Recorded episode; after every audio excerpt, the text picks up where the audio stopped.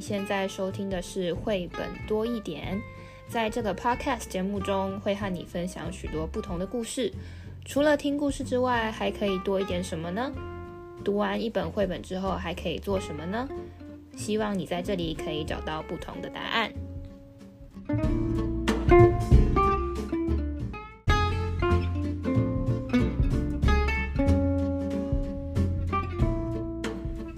嗨，大家好，我是皮老板文字。之前我们有一集有录过跟探险相关的话题，一个小朋友，对对对，第二十四集是一本日本的故事书，哦、一对兄弟，对，他那个书名叫《在路上探险吧》。今天我们来读的这本绘本，其实跟探险也有相关，又要探险去了。今天我们读的这本书有点冲突，它的书名是《跟着北极熊植物猎人去探险》。北极熊他去哪探险？就是你从封面看起来是一个 jungle，就是感觉就不是北极熊住的地方。嗯，而且这边呢，哎，动物很活泼，然后那个各种植物多颜色，感觉好像是热带啊。嗯，所以就是它就是这是封面就告诉你这个冲突的点：一只北极熊怎么会在一个看似不是它生活的地方去探险？嗯。那我们就赶紧不啰嗦的进到故事。可是进到故事之前，刚刚我们已经聊到封面了哦，就是你这个北极熊看起来呢，呃，不是在北极，然后它去探险，而且是植物。植物猎人。那等一下呢，我们再来看看这个故事怎样进行。但是先先说这个这个这个这个作者，就是这个作者跟绘者是同一个人哦。其实他一系列的作品都相当有趣哦。他还有跟着老虎深海潜水员去探险。呃，跟着他就是很喜欢用动物为主角，然后去做一些平常没有做的事，而且他其实是得到了各种的呃图画书的奖项，然后他也有官方网站哦。那我们来看一下，诶，一刚开始啊，其实。文字第一次在读的时候就觉得超不合理的，因为明明它生活在北极，而且跟它的呃其他的北极熊，有一只北极熊应该是爷爷，因为就是感觉就是比较老。然后呢，他们呢发现了小花，所以诶。就开始了这一这个就引起动机了哈，然后原来啊，这个北极熊罗拉，他的爷爷以前是一位有名的植物猎人，所以啊，嗯、他就很喜欢听这个冒险的故事哦。然后爷爷说，哎。有一种很特别的花朵，好像都没有再出现过了，叫做歌唱兰花。那这个歌唱兰花是生长在热带雨林的深处哦。如果大家手上有这本书，一或者是嗯、去图书馆借来看看，就会发现这个图像很丰富。为什么呢？它背后就有个世界地图。嗯，所以就开始开启了这个小朋友对世界好奇，也有个地球仪，还有爷爷年轻时候穿着猎装，好像不知道在哪里，但有很多植物，下面有很多很多的书，然后他们两个一起在。在好像在共读吧，然后地上还一摞一摞的书，好有书香味道哦。嗯，然后呢，这时候墙壁上也有各式各样那个有鸟啦，还有各种植物。所以啊，我觉得小的时候那个阅读，还有从长辈听到一些经历啊，好像开启了他的某一些思维。这时候他真的想说。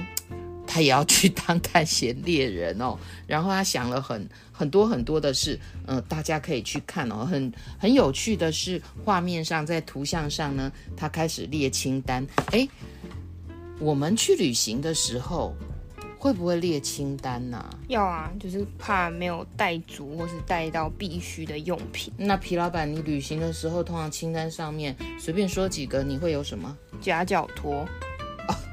感觉你去热带应该是不是去北极那一种会下雪的地方啊、哦？然后还会带衣服、裤子，一定要带的吗？哦，你会带泡面吗？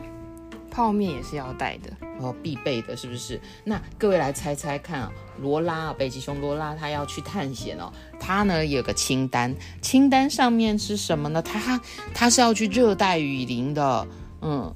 他呢带了很多我们平常也会戴的呃太阳眼镜，因为要去热带雨林嘛，哈，嗯，我觉得很有趣的是，他带了沙丁鱼罐头，就是他的食物，对，就好像我们带的泡面哦。诶，他还带了很多厕所的卫生纸卷，这是让我觉得很有趣的哦。所以聊到这个地方啊，其实可以跟孩子一起聊一聊。如果你校外教学，或你现在的孩子很幸福啦，出国啦，或者是我们待办清单，你隔天想要做的事都可以有清单的概念哦。我们的罗拉也是哦。那当然啊，它是一头有使命感的熊。呃，这个使命感怎么说呢？它。其实有一页哦，那个大跨页，你要换个方向看哦。它从北极哦划船，那个都是冰，有冰屋的地方，然后天气越来越热，越来越潮湿，然后呢要到热带雨林，经过一些岛屿，哎，海还有鲨鱼哦，终于到了热带雨林。所以啊，我觉得这一趟啊，就就解解惑了我一个疑问哦。我第一个就想说，哎呦，北极熊怎么能在热带雨林？可是刚刚啊那句话，我觉得是一个一个梗诶。他是个有使命感的熊，也就是说，他要去热带雨林找歌唱兰花。所以啊，不管不管有多热，不管有多危险哦，就是一个探险家的精神。那好不容易到了，到的时候，我觉得这个这个图画的非常好，你真的有有一种好像。到了那个热带雨林，然后连耳边都好像有热带雨林的音乐一样。不过他说这里呢很吵闹，为什么很吵闹？因为它有各种各样的动物、生物哈。然后这里呢非常非常的大，嗯，可以跟孩子去看哦。图图图像上的文字哦，文字里面有的呢是用手写的。动物的叫声，它就用手写字，然后这个非常非常的大，也用越来越大的字体哦。所以，我们跟孩子在读的时候啊，其实可以让孩子稍微发现一下。我们常常说，嗯、在读故事的时候，要读图，也要读文字。这一本的文字啊，好像也在，好，你就会听到这些叽叽喳喳、嘎嘎的声音，然后那个大也会让你觉得好像真的越来越大，而且这本。可以读很久很久诶，嗯，那上面每一种动物都很特别，很有趣哦。好，那如果你往下看的话，我觉得这里啊，下一页他就说，诶，他真的开始去找这个歌唱兰花，的确他看到各式各样的花。然后这里很有意思的就是，他可是有做笔记画、科学插画的呢。他发现有臭臭的花，花的味道；他发现有娇小的花，有大有小。所以巨大的花，然后甚至还有一些是动物的家，所以你就会在插图上面看到有小动物在跟你 say hello，也有那个可怕的，也有美味的，就是那个花好像会会吃动物。好，那你就大概知道是什么花咯。那我觉得这里呢透露了一个东西，他在笔记上做观察记录哦，然后他的观察记录不只是这样哦，就会把它。探险的一些细节写下去，比如说他经过什么地方，然后花是他一定要记录的，嗯，然后他如果经过危险的事，他也会记录下来。我觉得有一件事是很重要的，他跟爷，他跟他的爷爷学习，把。这一看到的这一切画下来哦，都是他写日记，也就是我觉得就是现在的科学，嗯、科学笔记。那上面呢就是科学插画，就是有关于一些主题的插画哦。我们其实可以鼓鼓励孩子，哎，我们对日常生活当中可以来做一些记录。小一点的小孩其实用图像也可以做记录。大一点的孩子，你就有图有文哦，然后可以留下他生命中，呃，最喜欢的主题，或者是生活当中最难忘的。好，总之他每一天记录有各式各样的事情哦，当然也有很危险的哦。对他来讲，动物很惊慌的时候，打雷闪电哦，他不太清楚，因为这不是。不是极地气候哦，所以他都跟着动物哦，该跑的时候就跑，该躲的是躲，甚至他在北极怎么可能有泥巴河呢？在热带雨林，他就有一些很特别的经历哦。那大家自己去看一下书上呢，其实非常生动哦。还有啊，他后来在找歌唱兰花的过程当中需要帮忙，那 很多小小动物真的是哦，顶着他的大屁股。要帮他，后来他找到了吗？各位，找到他们了，几十朵歌唱兰花。哎，真的，这个画面上面都是音符哦。可是蚊子跟皮老板读到这里啊，我们就在想，怎么老是找不到这个歌唱兰花哦？不要着急，其实故事最后自己有讲说，嗯。其实兰花并不是真的会唱歌，这是一种手法哦。那现在各种植物呢，除了观赏的，也有食物的，也有药物的哦。诶，猜猜看，皮老板，这到底有多少种植物啊？我们平常看到的好像就这些嘛。他书上写，我们已经发现将近四十万种不同的植物。哇，这个量真的很大哦，所以这个世界其实还有很多地方可以让我们跟孩子一起去探险。那最后这个画面呢，罗拉呢神清气爽哦，还继续要找找寻新的植物哦，所以这本书呢就是呃罗拉就是是个探险植物探险家，而其实这整个故事啊哈、这个罗拉的故事，嗯、它背背后是一些真实著名的植物猎人的一些呃缩影哦，皮老板一定会来跟我们科普一下，对吧？他这个就是我看完这本书，原本就想说就是一个北极熊探险的故事嘛，去找植物，但是因为他后面这一页就写说这个罗拉北极熊罗拉的这个故事，它的灵感是来自这三个真实的植物猎人的故事，那我就分别的去给他找了一下他们的 就是。经历他，他在书上其实有三栏，有简单的简历啦。第一位是珍妮巴雷，他是法国的植物学家跟探险家。第二个是伊尼斯马西亚，他是墨西哥裔的美国植物猎人。第三个是玛丽安诺斯，他是维多利亚时代的一个画家，但是因为他画的都是植物类的的作品。但其实他，我觉得他真的是也是，应该也可以称之为一个科学家。虽然他没有在他的这个，诶，叫什么职称上面写上科学家的名字，但是我有去查他的画作，真的时候是非常的惊人。有，其实他真的也有去探险，只不过他的那个呃，他的绘画非常的著名，所以我们就会觉得他好像是在这里是说画家，但是任何的绘画都有清楚的观察，而他是真的到了偏远的丛林、森林哦，仔细的他的画是真的，他看到所画下的。嗯，那第一位这个珍妮巴雷呢，他其实出生于一七四零年，很早期的一个。女性这样子，那她她在这个文字里面，她有说到她是第一位环游世界的女性啊、哦，我也好想环游世界哦。为什么会这样子说是第一位环游世界的女性呢？因为在十八世纪的时候，诶，她刚刚说是法国的植物学家嘛，嗯、那时候法国它是禁止女性登上皇室的船舰的。哎，其实我跟你说啊，到现在啊，台湾有都还有这种刻板印象，说女性如果上船，那船可能会嗯比较比较不那么安全。所以，即便是当时的科学家或是女呃的一些重要的这些学者，其实他们是没有办法参加这样的探险的活动了。但是，你有听过花木兰的故事吗？哦。他就是把自己打扮成打扮一下，对，打扮一下，cosplay 一下，对，打扮成男生的样子。他还换了一下自己的名字，就这样，就是混上了这个这条船。然后混上了这条船，他的目的就只是想要研究他很喜欢的这些植物嘛，可以跟着船一起去到别的国家去找有没有新的植物这样子。然后我他诶、欸，他发他发现了非常多种的植物，但是最著名的就是。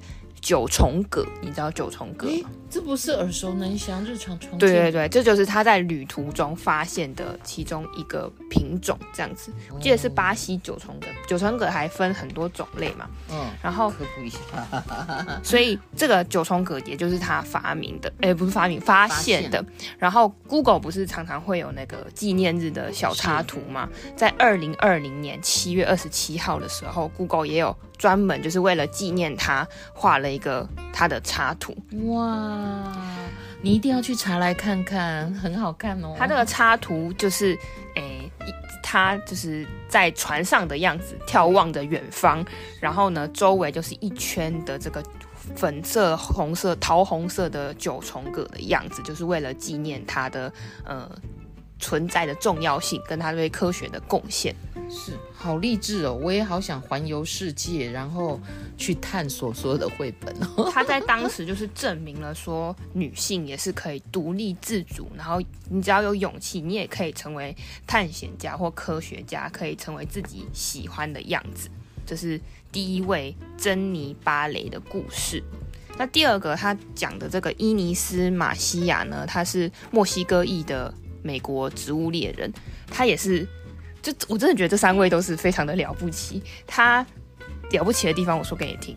好啊。他五十岁的时候才开始研究植物。哎，你是在给蚊子鼓舞吗？我现在也是五十几呀，还非常的热情。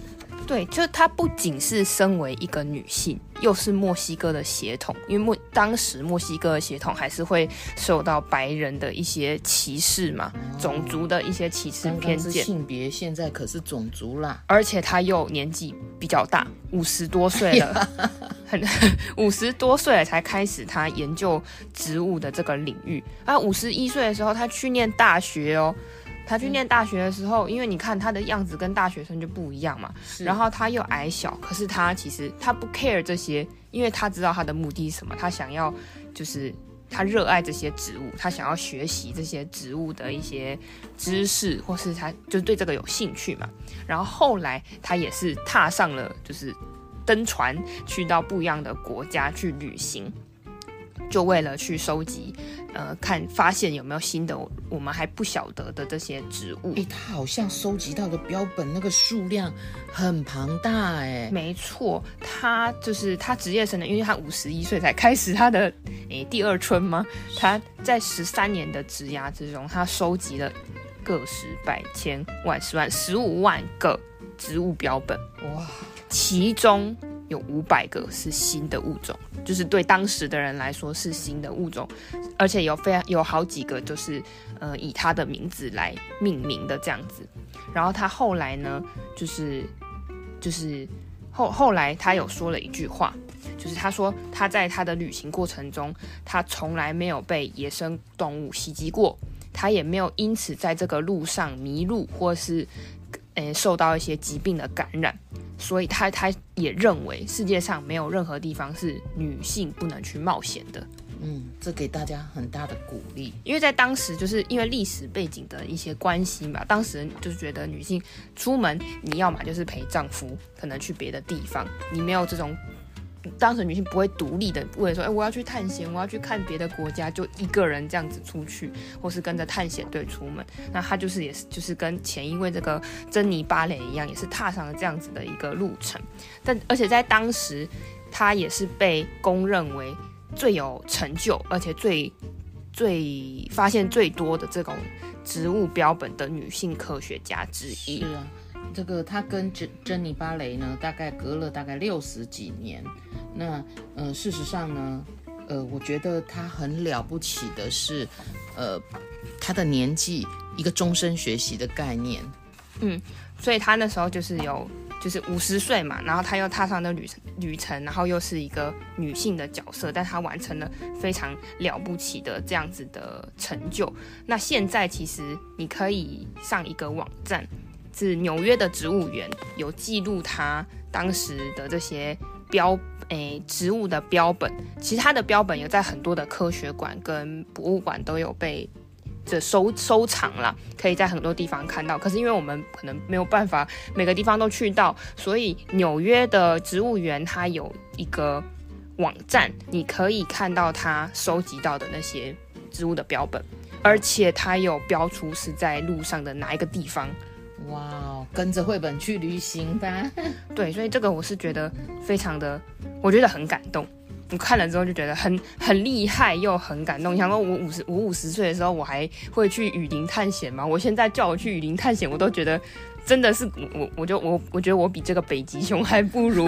我觉得我真的很很困难呢，这这件事真的是很了不起。然后他他有写，应该是当时的 paper 吧，他的标题就是他在亚马逊河上的三千多英里的这样子的故事。他看到了什么？就像北极熊做笔对北极熊会做笔记，他看到了什么，经过了什么地方，然后那些植物的特征是什么，他都有详实的把它记录下来。这就是第二位伊尼斯马西亚，各位可以上网站仔细去了解他。第三位呢，我觉得他。我也是很感动，我真的很感动，我很激动啊！这个，我看他他的那个作品，我真的是很激动，就是觉得太太伟大了这样子。他的那个名称是维多利亚时代的画，丛林中的画家。那他其实就是。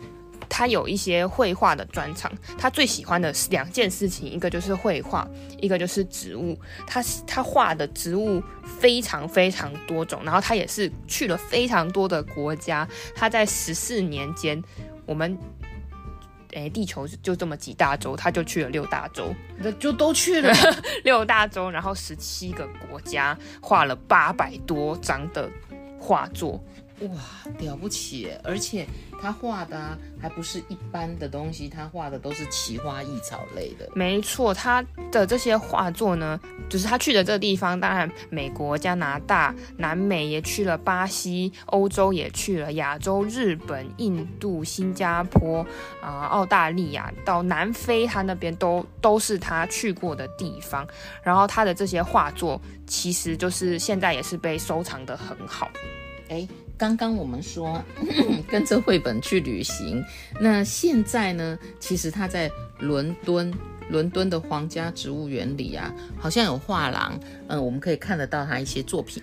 除除此之外呢，他一个很特殊的地方是，他的画作是用油画呈现的，就当当时是一件很。很有特色的事情，可能很多人就是轻便嘛，可能都是用彩笔或是用素描的方式，它是用油画，所以你在他的画作看起来是很立体的、很厚实、很饱满的这样子的呃视觉的效果。然后呢，他他自己有说，就是他他从开始画画之后，他就没有再做过其他事情，他就是沉浸诶、沉醉在他画这些。就是探索当中的这些奇珍的植物上面，那他在这个画里面，其实他画的也不是只有植物，就是因为在故事中，这个北极熊他比如说花就画了一朵花，然后画草可能画一草，他是把像相机一样把那个 view 那个背景全部都保留下来，所以你从他的以科学的图画来说，你可以看到的不只是。那个植物的本身，你可以看到说它生长的环境是什么样子。因为不同的植物，你如果只有一个，你可以看到它的大，可能看到小。但你其实如果没有画比例尺，或是没有画它，没有手写用文字写的话，你会不晓得说它适合什么环境，或者它长在什么地方、什么高度、什么大小，你没有办法很清楚。可是从它的画作里面，你就可以看到它，呃。不同植物生长的是什么样的背景？然后呢，刚刚说到这个伦敦的这个皇家植物园，没错，它的基本上大部分的画作就收集在这里。它是长长期的个人画展，哇，就是常设展了。哎，对，常设展，哎，中文不错，常设展，谢谢。常设展就是它，而且它的画作不小哦，每个看起来都是非常完整，很像摄影作品。是，其实各位可以上网看哦，就可以看得到，嗯、在网站上啊，有有这样的相片哦，就有去过的人，然后把它摄影下来哦，那非常的清晰，而且就像刚刚皮老板说的哦，它不是科学插画，就是单画那个那个植物那个奇花异草，它每个都有背景，所以看起来真的很像摄影展。而且他其实他本身其实没有接受过正统的绘画的教育，就是他喜欢他就画，所以很真实的呈现这些他所看到的这些作品。那他的这些作品其实有呃集结成册，在 Amazon 可以可以买得到。如果大家真的很喜欢他的作品的话，刚刚说到这个那个伦敦的这个这个这个皇家植物对皇家植物园的这个网站呢，它有帮每一每一个。作品都拍照，而且他有帮你分类。比如说，你是要按国家分类，北北美，你可以点北美进去，就看到他北美的，在他在北美诶画的那些作品，每一个作品都有他的名字，你每一个都可以点开来看，每一个都你不去说，你会觉得它就是一个风景画，但它就是观察了那边的植物，很完整的去呈现那边的景色。大家一定哦，在这一集节目之后啊，要要上这个 online gallery 哦，就是这个线上，因为他很大方哦，把他的作品呢都放上去，然后并且呢有一些你可以放大去看哦，仔细去看。像我刚刚就看到，还有用它命名的画呢。嗯嗯，这件事情之所以这么重要，是当时这个时代一八，它是一八三零年到一八九零年嘛，在。彩色摄影还不是这么，应该是还不是这么好的技术的年代，他的绘画就让当时的人可以看到不同国家的景象。就像北极熊，他没有去，他一定不知道雨林是这个颜色，是这个大小，有什么样的东西。所以我看到这里的时候，我真的很激动，因为我觉得，即便是我现在，我也没有办法去到。这么多地方都去每一个树林里面看到这些东西，哎，我已经跃跃欲试了，因为他去的地方其实不止不止不止雨林哦，也有山脉，也有河，但是它重点也是植物嘛，只是说它因为它呈现的是不止那个植物，还有当地的景色，所以是非常非常特别好看，对，非常非常完整的在记录他所看到的这些东西，八百多张这样子的作品，我看我就是。一张一张看，可能看一整天你都看不完。而且这样的画作有什么好处？你会觉得说，我们现在有 Discovery，会有一些 YouTube 的这些影片，但是动态的东西，除非你按暂停再把它放很大，不然你很难去看到细节的部分。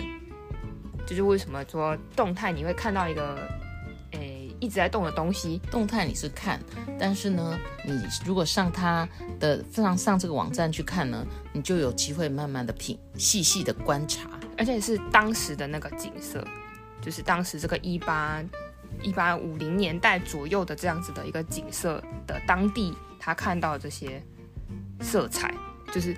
当时的阳光、当时的气候和当时的季节，他都呈现在他的这些作品里面，觉得真的是非常的很让人激动。皮老板激动了，对啊，所以他的就是很还蛮，诶，要怎么要怎么讲，蛮蛮好的，就是有有些科学家的这些。这些手绘的这些笔记啊，其实你可能不是那么好的去接触到，有时候要有展览你才能去看到，你也不一定看得那么懂。但是因为它是绘画，就是图片，所以你每一张其实你都可以看出来一些细节。其实你也不需要太多人去跟你解释这是什么山就是山，河就是河，你其实基本上你都看得懂，只是你可能不晓得那个画是什么名字而已。我觉得这是一个。非常非常珍贵的事情，他是玛丽安诺斯，一个维多利亚时代的画家。这三个作就是这个这本书，它是的灵感是来自于这三个科学家，我就称他们科学家好了。我觉得真的是大题小做了啦，没有没有非常就是丰富的呈现他们就是浓厚的这些。呃，科学的历史或者科学的这些知识，我觉得就在这集通通补充给大家，真是收获满满啊！对，所以他的书的最后就是有写说，嗯、呃，就是在未知跟惊险中，这个北极熊它就是不畏艰辛的去做这个冒险，然后就是来自于后后继的这三个植物猎人的故事。那最后呢，还是一样讲了这么多，还是一样会有三个故事、三个问题留给大家。第一个问题就是呢，在刚开始的时候，因为北极熊它要去探险了嘛，北极熊它要去探险的时候呢，就它要搭上那个小船。他家他要搭上那个小船的时候，大家都说他疯了，只有他的爷爷说祝你好运。你觉得为什么大家会说他疯了？这是第一个问题。其如果你是罗拉旁边的人，除了说他疯了，我们还可以说些什么？第二个问题就是，北极熊去领的时候，他带了很多东西嘛？刚刚我们有聊到这一块，还有个清单。那如果你觉得，如果他去别的地方探险，他需要带的东西会一样吗？这是第二个问题。第三个问题是，你自己有没有想要去冒险的地方？你想要去看什么东西？哇，这个真的是大家可以好好想一想哦。因为像是刚刚我们讲的那些科学家，他们就是想要去找植物嘛。那他们想要去，比如说想要去找雨林的植物，想要去南非看植物。那你有没有想要去冒险的地方，想要去看的东西呢？哎，我可能没有想要冒险的地方，但是我真的要去世界追绘本了。今天听了这三位，这个故事本身呢就很励志。这三背后三位女力科学家，更是鼓舞我这个年纪、这个性别的人。对，五十几岁的生理女性要做什么？还有很还有一段时间，就赶快着手吧。好，如果你喜欢今天的节目，也想要去探险的话，欢迎把这个故事分享给你的朋友，也可以在评论区留下你的答案哦。我们下个故事见，拜拜，拜拜。